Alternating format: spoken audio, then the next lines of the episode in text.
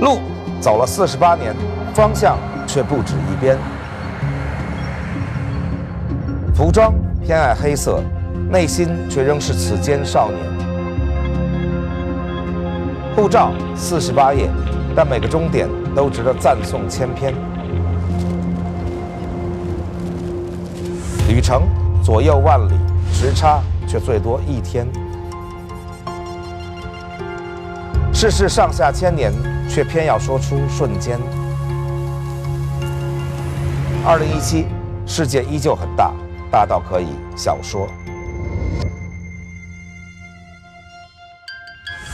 与小说一起聆听世界的天籁。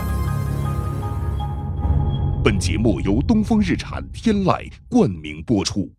好，各位小说的观众，大家好，我们继续在东风日产的总部这个美丽的装置艺术前，继续给大家聊聊致见未来，未来是什么样子？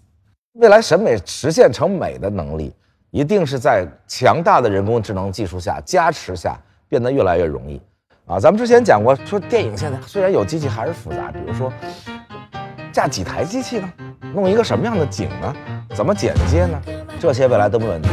因为其实电影就是表导摄美录，这个表跟导要人参与，摄美录剪接完全能被人工智能代替。那未来不是一台机器在这里，这是一个蜻蜓的眼睛，有三千个镜头，有个 VR 的镜头，全景三百六十度 panorama 全有，然后有 AR 的等等等等，所有的场景都被全角度记录。在这种情况下，其实每一个人都可以拍出一个电影，你只要干两件事。一个叫用审美去选择，那蜻蜓眼睛三千个镜头，哎，你说我选择这个，这个就是你跟人不一样的地方了啊！如果你让 AI 去干，AI 也可以干，AI 可以深度学习，比如说古往今来所有电影，AI 同志都学完了，就跟他学围棋一样，就所有的对局都学完了，然后 AI 自己还能创造很多东西。但是你让 AI 弄，它永远是向一个最优化的方向去发展。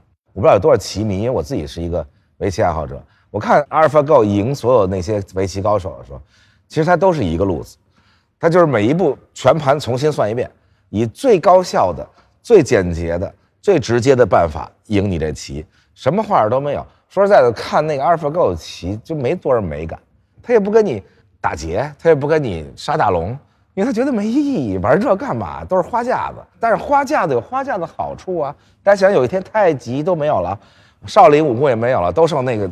鸟阴腿，冲你裆里来一腿，是你能打赢太极？问题你不美呀！你把天下武功都打赢了，你也就是一摔跤的棒子。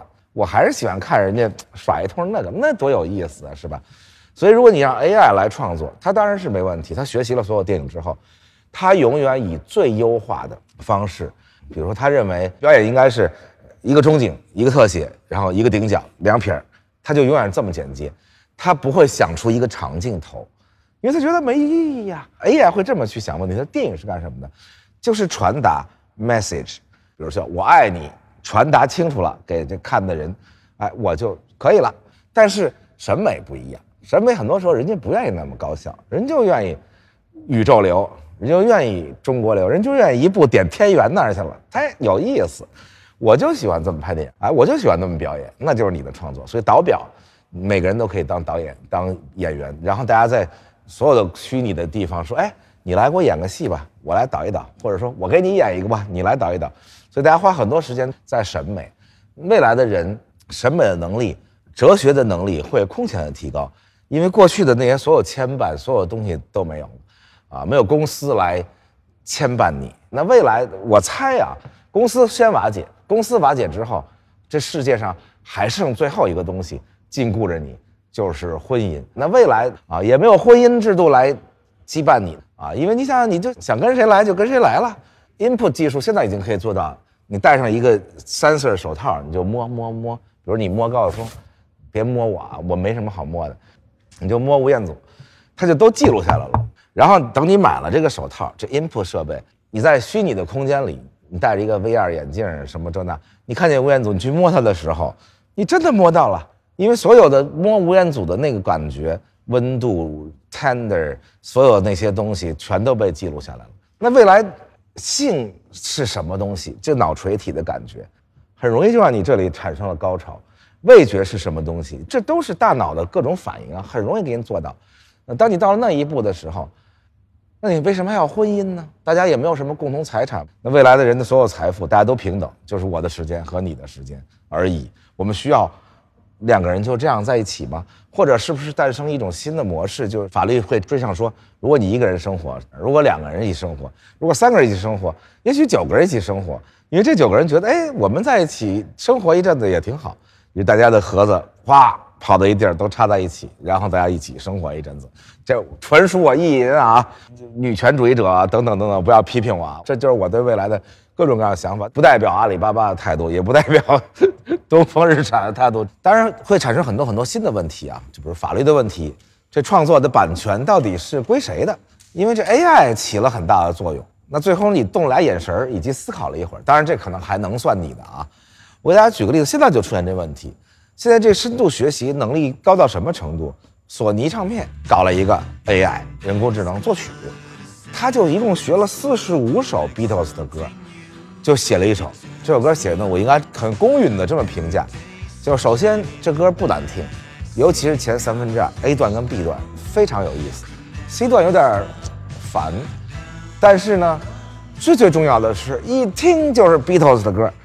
而且一听就是 Paul McCartney 写的，因为大家知道 Beatles 是俩人写歌，Paul 写的歌呢总是要转调啊，比较陡峭。然后 John Lennon 写的歌呢，歌词比较好，但是旋律就比较顺口溜。当时我听完以后，我我都傻了，我说：“哎，这算谁的作品呢？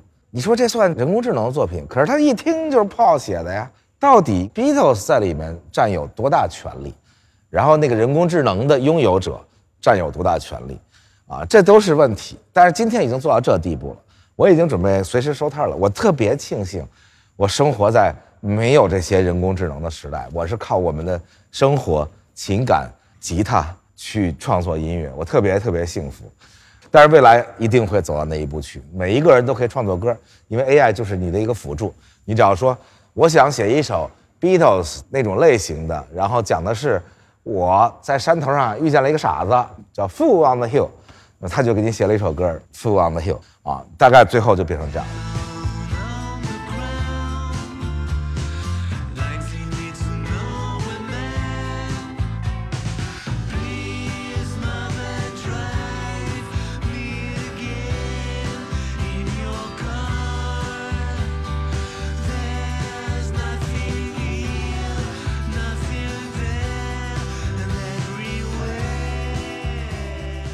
大家想想看，再往前走的时候，盒子也没了意义。因为盒子的意义是什么呢？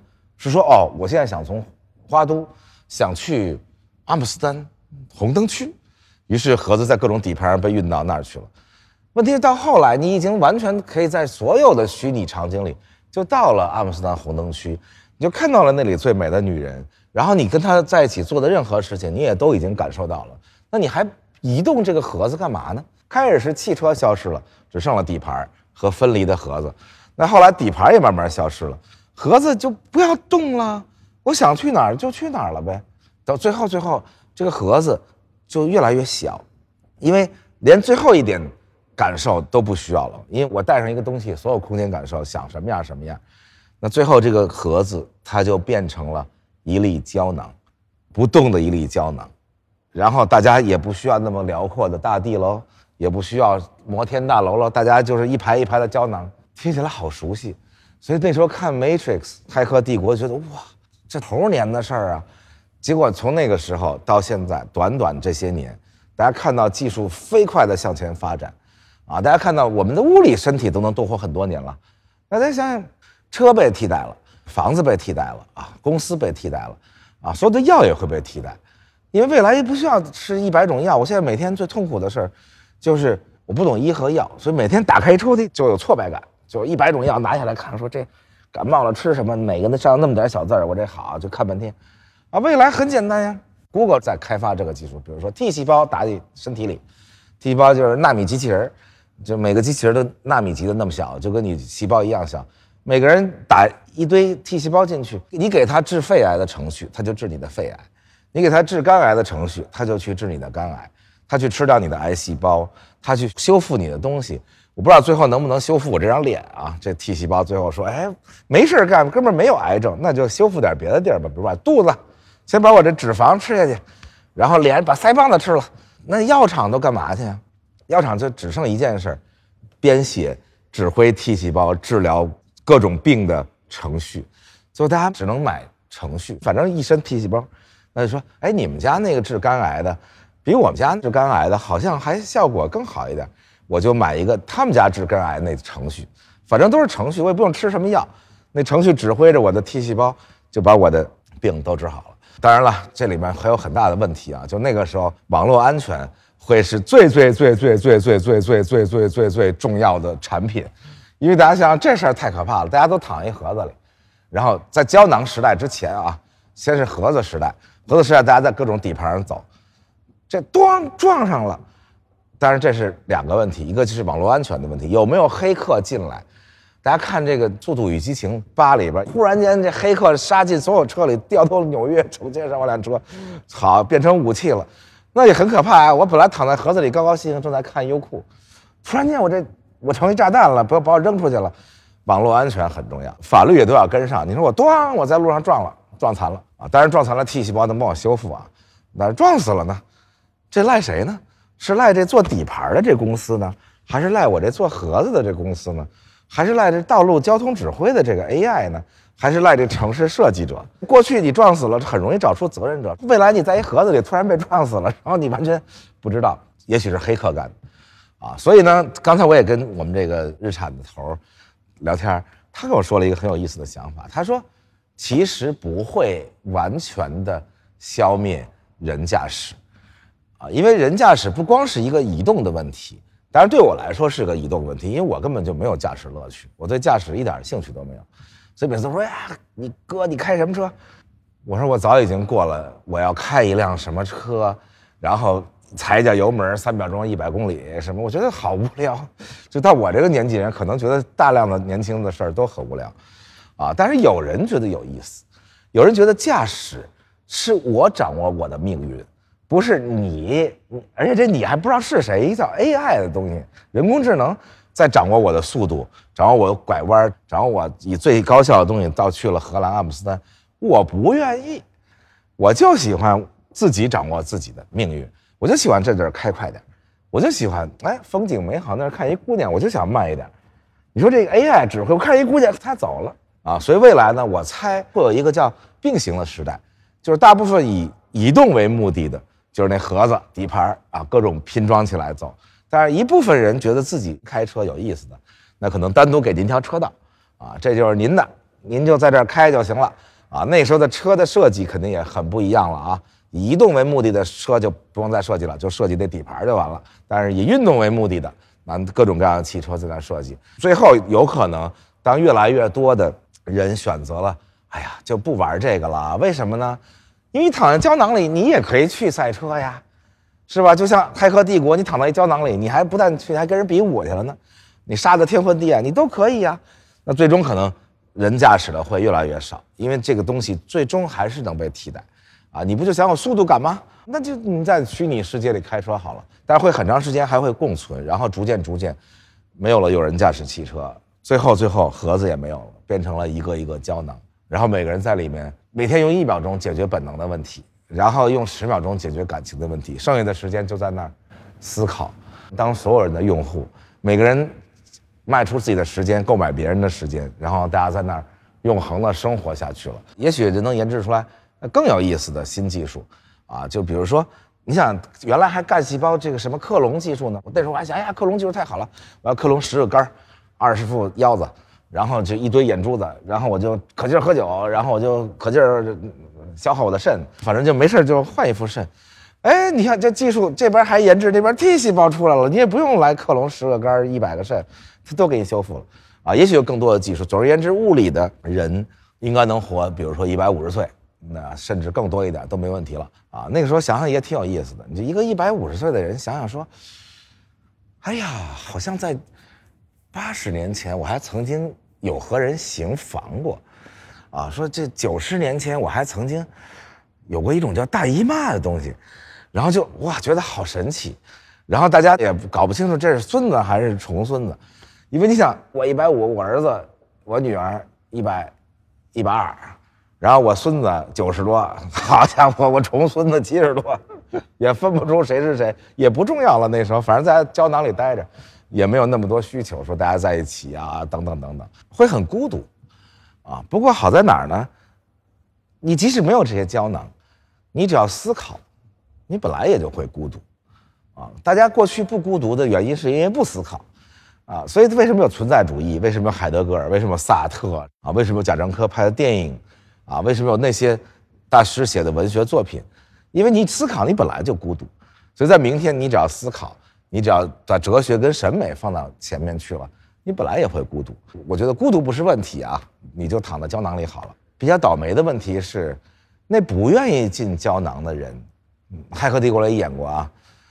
这个是比较倒霉的，因为你最后选择说我不进胶囊，我也不喝你的孟婆汤，不被你洗脑。孟婆汤喝了好啊，都忘记了所有的痛苦。我不但愿意记得所有的爱，我还愿意记得所有的恨，我愿意记得所有的我的伤感。我就不喝那孟婆汤，你们都喝进胶囊。问题是，当你打开门走到街上去，你会发现什么都没有了，没有菜市场，没有广场舞，所有的东西都没有，因为其他人都在胶囊里。然后你好孤单。昨天下午我到广州到早了，我就去广州一个本地人去的那个，哎呀，好热闹的街，特别感动。我看着一个一个人，这个人在砍掉鳄鱼的头卖鳄鱼头，那个人在砍鱼头在刮鳞，然后那个人在弄一个大龟，把大龟剖成两半，好多好多不认识的菜。我说这叫什么东西？佛手。我说怎么吃啊？不用吃，煲汤。我就看他们每一个人的脸，虽然忙忙碌碌，虽然为了本能。占据了他们人生更多的时间，啊，剩下的时间还给了情感，没工夫考虑哲学、审美，但是他们本身就很美，你看着他们你就觉得生活还是很温暖、很有意思。那这些东西都会没有了，啊，当然了，如果你愿意，大家可以在虚拟的空间里想念菜市场了，咱们一块儿开个菜市场吧。你说在胶囊里的大家开始啊，开个菜市场去了。你只要进了胶囊，这些东西都可以有。但是你不进胶囊的人，你出门一看啥也没有。你想开汽车没有汽车，什么都没有，最后你只能说，那我也进胶囊吧，不然的话我什么都没有。我进了胶囊，我还能跟你们一起去了此残生。进胶囊，当然你到一百五，你到一百八，physical 的你，肉体的你还是会消亡，但是你还是存在，因为你本身也不是靠肉体在存在了，你肉体在一胶囊里，所以你本身的存在是靠你的所有的信息在存在着，你的关系网。你谈过的恋爱，甚至你谈过恋爱的那些人，可能都没看过你真长啥样。当然，我对我的这种长相的人来说很高兴啊，我也不用去整容了，我躺胶囊里，选一张脸，都是吴彦祖，然后就出去了，啊！但是你的所有的关系积累下来的数据，你的情感、你的行为、你爱听的音乐、你看过的电影、你谈过的每一句话，一切一切吧。大家如果看过《黑镜》最新一季有一集，特别感人，就讲这个事情，就是你永生了。你肉体虽然死了，但是这个叫高晓松的这个人，依然存在在本来也已经虚拟的空间里，只是胶囊里那块肉没了，但是他还是存在，而他还在提供他无限的时间，他还在前进，他还在恋爱，他还在伤感，这一个大数据包，它不会凝固在那儿，啊，你来找我说话，我还会跟你说话，因为 AI 知道我要说什么话。AI 知道你跟我说这句话的时候，我一定会说那句话，因为它跟了我一辈子，这个 AI 就变成了我。它知道我一定会和你这样谈恋爱，所以它就去谈恋爱了。而我这胶囊里的肉体虽然没有了，它还是在继续在行为，啊，所以它就永生了。这个时候，好多宗教可以来抢功了啊，说，哎，你看，我们早就说过灵魂永生，灵魂升天，终于实现了。那宗教说，你看，我们伟大的先知很早很早以前。就告诉你们这个问题，只是我们在传教的过程中，啊，只有少数知识分子才能理解灵魂升天的问题，所以我们只好跟教徒说肉体升天，肉体升天。其实基督教的最大的问题就是说，原本说的是灵魂升天，但是他为了传教传的更多一点，后来就变成肉体升天。肉体升天肯定是不行的。那如果回到他的最原始的这个教义，那就是灵魂升天做到了。佛教跟基督教最大不一样，基督教是有一个主在那儿。这佛教没有主，每个人都可以成为佛。当你的肉体没有了，但是你的灵魂依然在那里的时候，那你不就是成了佛吗？道教也上来了，说，哎，你们基督教、佛教说的都没我准啊！我不是早就说过，你看鸡犬相温，老死不相往来，多好，大家都躺胶囊了，回到了母系社会。道教就是母系社会的相处之术，大家最后都回到那儿躺到胶囊里。当然了啊，如果真的有新的技术来杀死我，就是把我的灵魂，把我的积累了那么多年，我认识全世界每一个人，我有过那么多情感的那个东西被杀死了，也会挺有意思。总而言之，我觉得人类不会停下来折腾的，无论到什么程度，躺胶囊里也不会停下来。反正大家都可以来说说，你看我说什么来的？那个时候就会有各种各样新的宗教来解释，可能有一个宗教甚至是肉体已经没有了的一个灵魂，一个数据包在继续思考着，它甚至可以复制下来，变成一个有血有肉的人，继续在生活着。那血肉其实你也不用真的去摸它了，因为你的触觉也有，什么也有。大家看那一集《黑镜》，你就会觉得非常的伤感。那人到了这一步，再往下我就不敢想了，因为你想想看，你想到六百亿个灵魂数据包在空中飞舞，然后大家在互相的认识，有一个是肯定能做到的，就是我一定会认识你，因为我有无限长的时间。我觉得这件事儿也挺有意思的，所以先不急啊，过去的缘分什么都没用了，最后这六百亿个甚至更多更多更多，最后每一个人都认识每一个人，哎，那是一个什么样的世界呢？过去我认识不了一千个人以上，因为我记性不够好。那未来也没有记性的问题了，我肯定记得你啊，因为都存在这儿了，我这数据存得清清楚楚，你是谁，他是谁。我苍老灵魂认识了世界上的每一个人，那个时候一定诞生新的宗教。但是我希望那一天来的稍微晚一点，让我们自己好好用我们的肉开车，虽然会堵车，虽然会有讨厌的红绿灯，虽然会有讨厌的人在我面前别我，但是我还是想多这样生活几年。我还是希望我能和一个也许没有那么美的女人在一起生活，每周吵吵架，然后我们去菜市场，也许做了一个没有法国米其林餐厅那么好吃的菜，但是我知道有一天我一定会每天都吃到那么好吃的菜嘛。我只要躺在胶囊里，我以后肯定跟世界上最好看的女人每天都可以换一个，但是我今天还是愿意和你一起，先把这一生好好的度过，我们先一起好好的生活。啊，那天晚来一点，但是，他一定会来。当然了，大家可以说，不要等到大部分人在胶囊里了，我们再惊醒过来，我们还能不能回去？还是早一点就拦住他们，不要前走？那是不可能的，因为人类要向前进，要让自己变得更懒，要让自己更加解放，尤其是让自己更加平等的愿望，是绝对不能被拦住的。每一个人都要成为王思聪，我就是要有那么多女人网红。啊，我就是要像你一样有那么多时间，在这个世界上我做不到，因为我没有六十亿。但是再向前走一步，在那个世界里我就能做到。大家想到技术每次进步的时候，上层的都是抵制的，上层都不希望你们跟我一样，这多没意思。但是每一次都没有拦住，国王没拦住资产阶级，啊，然后所有的这些有钱人没拦住，大家都可以上网骂你两句，是吧？过去的有钱人操纵着媒体，只有我说话你听着的份儿，哎，现在你还能骂我？你知道吗？来自上流社会的或者有钱人，最开始最不习惯就是在互联网上你骂我。我记得特别清楚，咱们那个我就不说是谁了，还专门跑去每一个骂他的人的微博里去看，然后看人家怎么生活，啊，看人家这个到底是个什么人，啊，回来说，哎，我看他们自己在微博里给自己的那格言都写的挺好的呀，希望自己成为一个良善的人，他怎么跑这儿就张嘴就骂我呢？我说骂你不是很正常吗？是吧？如果倒过来，你也会骂他的，所以你就应该受着这个。哎呀，这既得利益阶层抵抗抵抗，不愿意被人骂，啊，所以才设计了两千人的黑名单，然后两千人黑名单装满了，还说哎呦不行不行，我最好有权利把你们嘴都闭上。哎，没办法，大多数人是从下往上，只有少数人在上面，这是永恒的主题。大多数人要和你一样懒，和你一样馋，和你一样美，所有的这些愿望都促使技术进步。啊，所以到什么时候我们能停下来说不要再往前走了，我们回去吧。但是到那个时候，你看今天的生活，就像今天的人，你看秦朝的生活一样，你会觉得我们还要回到那个原始社会去吗？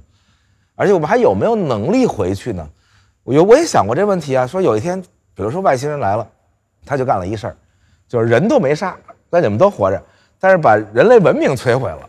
好，我们。今天能不能在什么都没有的情况下，没有任何工具回到石器时代，用石头去识别出铁矿，去识别出铜矿，然后炼出第一个青铜器，然后用青铜器再做成镐头和铲子，然后再去把铁矿挖出来，再炼出了铁，再炼出了铜丝，然后再发出电，再发明电脑，再变成今天的样子。我们还有没有这个能力？我觉得还是可逆的。今天的人的知识结构还是完整的，啊，今天的人还是强制性的被教育了所有这些东西，那我们还是能可逆。今天回去有一几件事干不了，跃马横枪、冷兵器战斗，这肯定不行。这我上了马，直接就跑十步掉下来了，别战斗了，就这个肯定不行。我曾经举过那个出土的青龙偃月刀，好俩手举半天都举不起来，别说一刀劈过去。但是未来的人，当你在胶囊里一直躺着的时候，有一天你说我不要这样的生活，我想回去，我想回到那个原始的社会。你发现你已经不可逆了，因为你已经躺在胶囊里，你发现你只剩了一个大头，这么大的头和一个很大很大的生殖器，可能手指头都不用了，因为你不需要按任何东西，那个时候你的指令就可以下达了，所以你其他东西都退化了。最好不要到那一天，在未来的未来，胶囊时代，那人们也不需要一个子宫去妊娠，去生出一个孩子。那大家每个人都可以选择说，我想跟他弄一个孩子，那就你们两个就弄一个孩子。后来发现，胶囊其实就是子宫，因为这孩子最后发现就在一个胶囊里就开始成长，然后一辈子都在这胶囊里待着，也没见过父亲跟母亲的面。当然可以在虚拟的世界里天天跟你见面，天天跟你拥抱等等。啊，想起来不寒而栗啊！如果有一天到那个时候，虽然街上没有超市了，没有菜市场，没有了广场舞，没有了按摩。什么都没有，但是，也许还有一个桃花源。你们都在胶囊里边？我们退回到最原始的时代，在那里生活着，或者是像南斯拉夫一个电影叫《地下》，拍的特别有意思，就是一群人在地下，一直以为德国鬼子还在上面，然后生活了好几十年，在那生孩子，在那弄，然后生活特别幸福，结果出来发现世界已经改天换地成了这样，完全的不适应，啊，也相当于是一个桃花源吧。其实好多这样的电影，每当看这种电影的时候，我觉得挺有意思。比如《海盗电台》讲的也是这样的：拒绝在你们英国那种地方生活的一群人，到了一个船上，在公海上，每天播放热爱的摇滚乐，或者像现在正热映的《西部世界》，这《西部世界》讲的也是这么一件事。但是《西部世界》说的是处在中间的一个阶段，就是还是有真人，不是每个人在胶囊里，有 boss 在制造这些智能人。这些智能人在服务人类，在一个公园里被屠杀、被强奸、被侮辱、被迫害，他们自己觉醒的过程，我觉得这也是一个很有意思的方向。我很喜欢看这些东西，因为它给你很多很多的思考。但是我不认为未来会像西部世界那样的发展，就是还是有 boss，还是有一个大公司。我觉得那是为了戏剧。西部世界你想可逆的时候，你就跑那玻璃楼里，噗噗把那最坏大坏蛋打死了，打死了就好了，大家都得解放。我们就都好了，从胶囊里都出来了，然后就骇客帝国了。那一定不是这样的，一定是亿万个神经元分布式的，没有办法把它剪断的，没有办法找到一个真正的中枢的，以不可逆的方式滚滚洪流的向前。所以讲了这么多，什么意思呢？当然都是我个人意淫啊。但是我相信我说的大部分是都在路上的，而且不是像当年如雷凡尔纳时代。那如雷凡尔纳说的也都实现了，海底两万里，八十天环游地球，等等等等，啊，我相信一定会有一天这些东西都会实现。啊，聊了半天有关未来、意淫未来等等，又琢磨了一下，觉得还是应该补两句，因为那个有点太绝望了哈。听完那，觉得未来好像除了胶囊就没有了出路，这桃花源只是一个梦想，因为陶渊明也没有真的见过桃花源长啥样。也是因为对现实的不满等等，自己想出来、创造出来这么一桃花源。因为大家看看这个，对未来最充满了那个实干性的啊，伊隆马斯克今天的大英雄啊，除了他那坐车以外，他这个大火箭 Space X，然后他的这个城市的管道系统等等吧，这哥们儿我觉得是一个特别牛逼的人，就是他想到就去干，然后自己的所有财富全都用来干这事儿。啊，当然了，咱们这儿也有这样的人啊，像咱们的贾跃亭贾老板，其实也挺努力，就是拿了所有钱都砸在未来上，所以其实也挺值得鼓励。啊，这伊隆马斯克他说了一个很有意思的东西，就是他在今年的 TED 上做这个最后的 keynote 演讲，因为 TED 每年最后都是一大咖嘛，不是 Google 的创始人就是 Facebook 创始人，他说了一个让我很感动的话，因为人家问他说。你为什么觉得无聊呢？因为他的公司新的名字就叫 Boring。你为什么要干这些事儿，像疯子一样把所有的财富都投进去？然后他就说了一个观点，他说：“我们不是每天早上醒来都在想我有什么勇气活下去吗？每天早上醒来都在想我生活的意义是什么？如果没有人去创造这个未来，如果未来的人类不是 international，不是国际，而是星际，未来如果能跨星际，那人类有了这样的未来，那岂不是支撑了很多人？”活下去嘛，给了很多人生活的意义。他说：“这对我来说就是最重要的啊，所以给了我一个很好的启发，就是说人类没有那么顺从，没有那么说最后大家就都到胶囊里去了。桃花源也许真的有可能，地球上没有了啊，地球上大家这个成本呀、计算呀、商业呀各种各样的趋利避害，那最后就跑胶囊里去了。但是还有一些人因为这个他的 Space X 火箭。”去了火星，啊，未来桃花源有可能实现。就是说，我们不愿意躺在胶囊里，我们不愿意未来成为一个脑子上插满管的人，那我们就坐上火箭，也没准到了木星。那朴树还写了首歌《在木星》，不是刚发现了木星的一个卫星，然后上面有各种各样的能生存的东西嘛？有可能有水啦，有可能有氧啦，等等。那最后我们就到那儿去吧，到那儿我们重新开始，啊，人类变成。呃，两种人，大部分在胶囊里，然后一小部分人，啊，勇敢的来到一片新世界，啊，就像那时候大部分的人腐朽在欧洲，但是有一部分勇敢的人坐上五月花号，啊，就是不同的信仰嘛，啊，你们容不下我们这种信仰的人，当时容不下我们新教徒，那我们就坐上五月花号，我们乘风破浪，我们宁可在海中间可能损失一半人，啊，最终我们来到了一块新大陆，啊，你们永远想不到，我们创造了一块没有国王的，没有教皇的。我们大家平等的一个世界，那人类也曾经做到过，那我们就去火星吧。正好这个火箭的技术以超乎想象的方式在发展，它现在下一代的火箭发射的重量相当于一架装满东西的波音七四七啊，波音七四七就好几百吨重，啊，原来除了自己的重跟自己的油以外，只能载一百多吨东西，那未来可能就几百吨重的东西都能发射出去。另一种坚持自己那个信仰的人，我们就去到一个都不是新大陆了啊。是 enter space，然后是到宇宙中去寻找我们自己的新大陆，我觉得还是有希望的嘛。所以别光听我胡诌啊，也听听各种大师们讲未来啊，包括这个呃马云同志也刚讲了一次未来，我觉得听了也挺有意思。他说未来啊是这样的，过去呢啊人类花了上百年的时间，这个技术革命啊工业革命开始，努力在做一件事儿，就是把人变成机器啊，所以。是好的还是不好呢？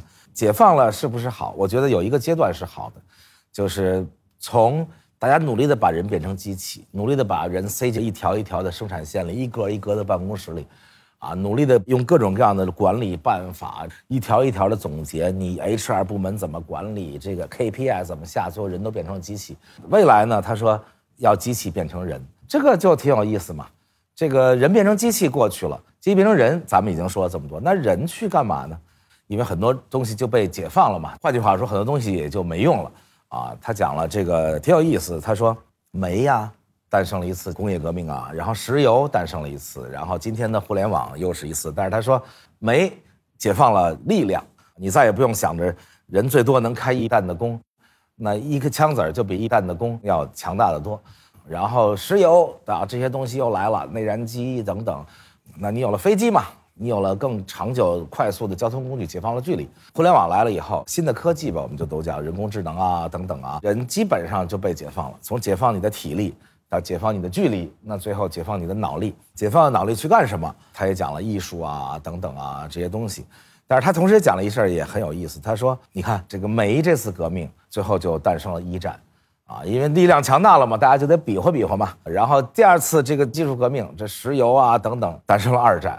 我觉得这想法也挺有意思。二战又解放了距离，所以大家看到一战很多事儿就没用了，你勇士没有用了，过去那种排着队。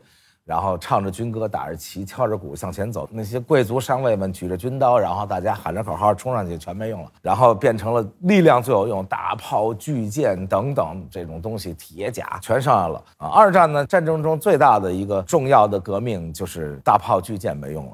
因为后来发现海战见不着面儿，过去大家是排成一队，大炮、巨舰、铁甲舰，然后大家互相轰。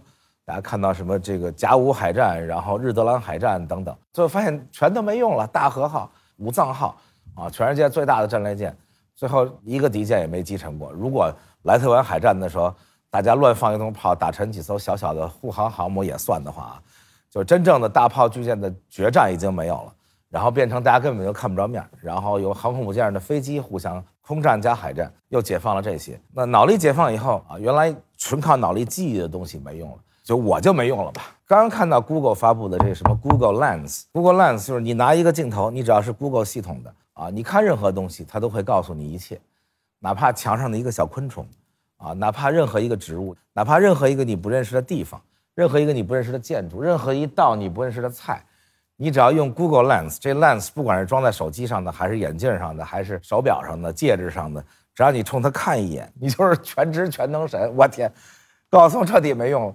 因为我过去蹭饭吃，然后蹭旅行，最重要的时候，大家说：“哎呀，高松，你是一个那个好旅伴呐！因为你走到哪儿看到这个建筑，你给人讲一通这历史；然后你看到这个花鸟鱼虫，给人讲一通；你看到这幅画儿，给人讲一通；啊，你看到什么都给人讲一通。然后你人就觉得，哎呀，带着你真舒服。但是带着我有成本啊，我又得吃，我又得喝，啊，我又得占一位子，坐车我又得住旅馆，这个我还得飞飞机。”啊，但是以后就不用我了，大家弄一 Google Lens，上哪儿去，每个人都全知全能，也不用吹了，说我告诉您 这事儿怎么回事，人人都知道。所以这个东西也会导致未来的一个大的危机吧？那至于这危机在什么地方爆发，它是什么样的，是人类的哪根筋又疯了？你说人类文明了那么多年，结果爆发那么多次战争。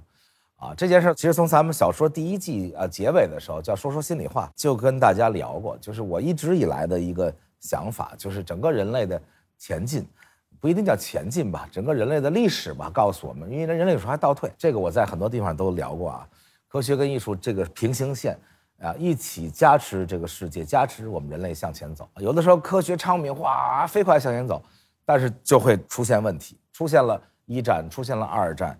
出现了颓废，出现了各种各样的高科技犯罪，然后这回这勒索病毒，这完全是技术进步来的啊！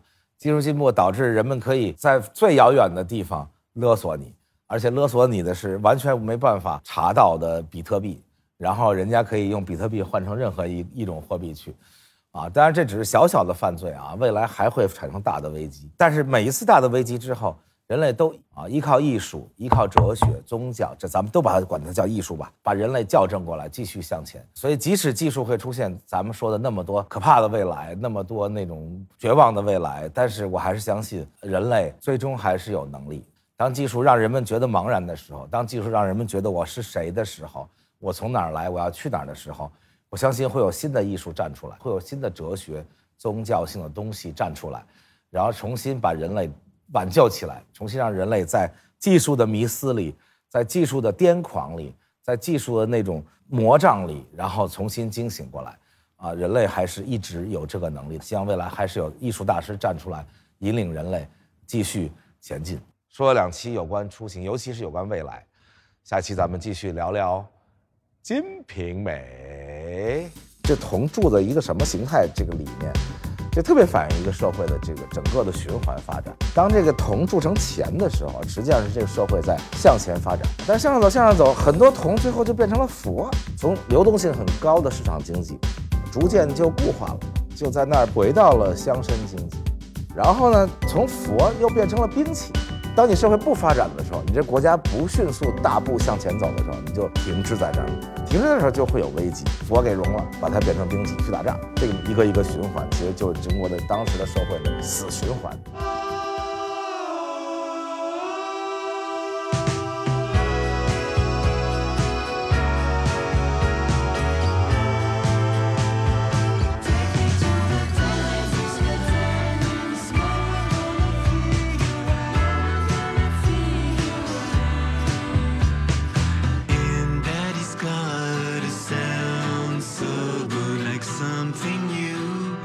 Turns me on.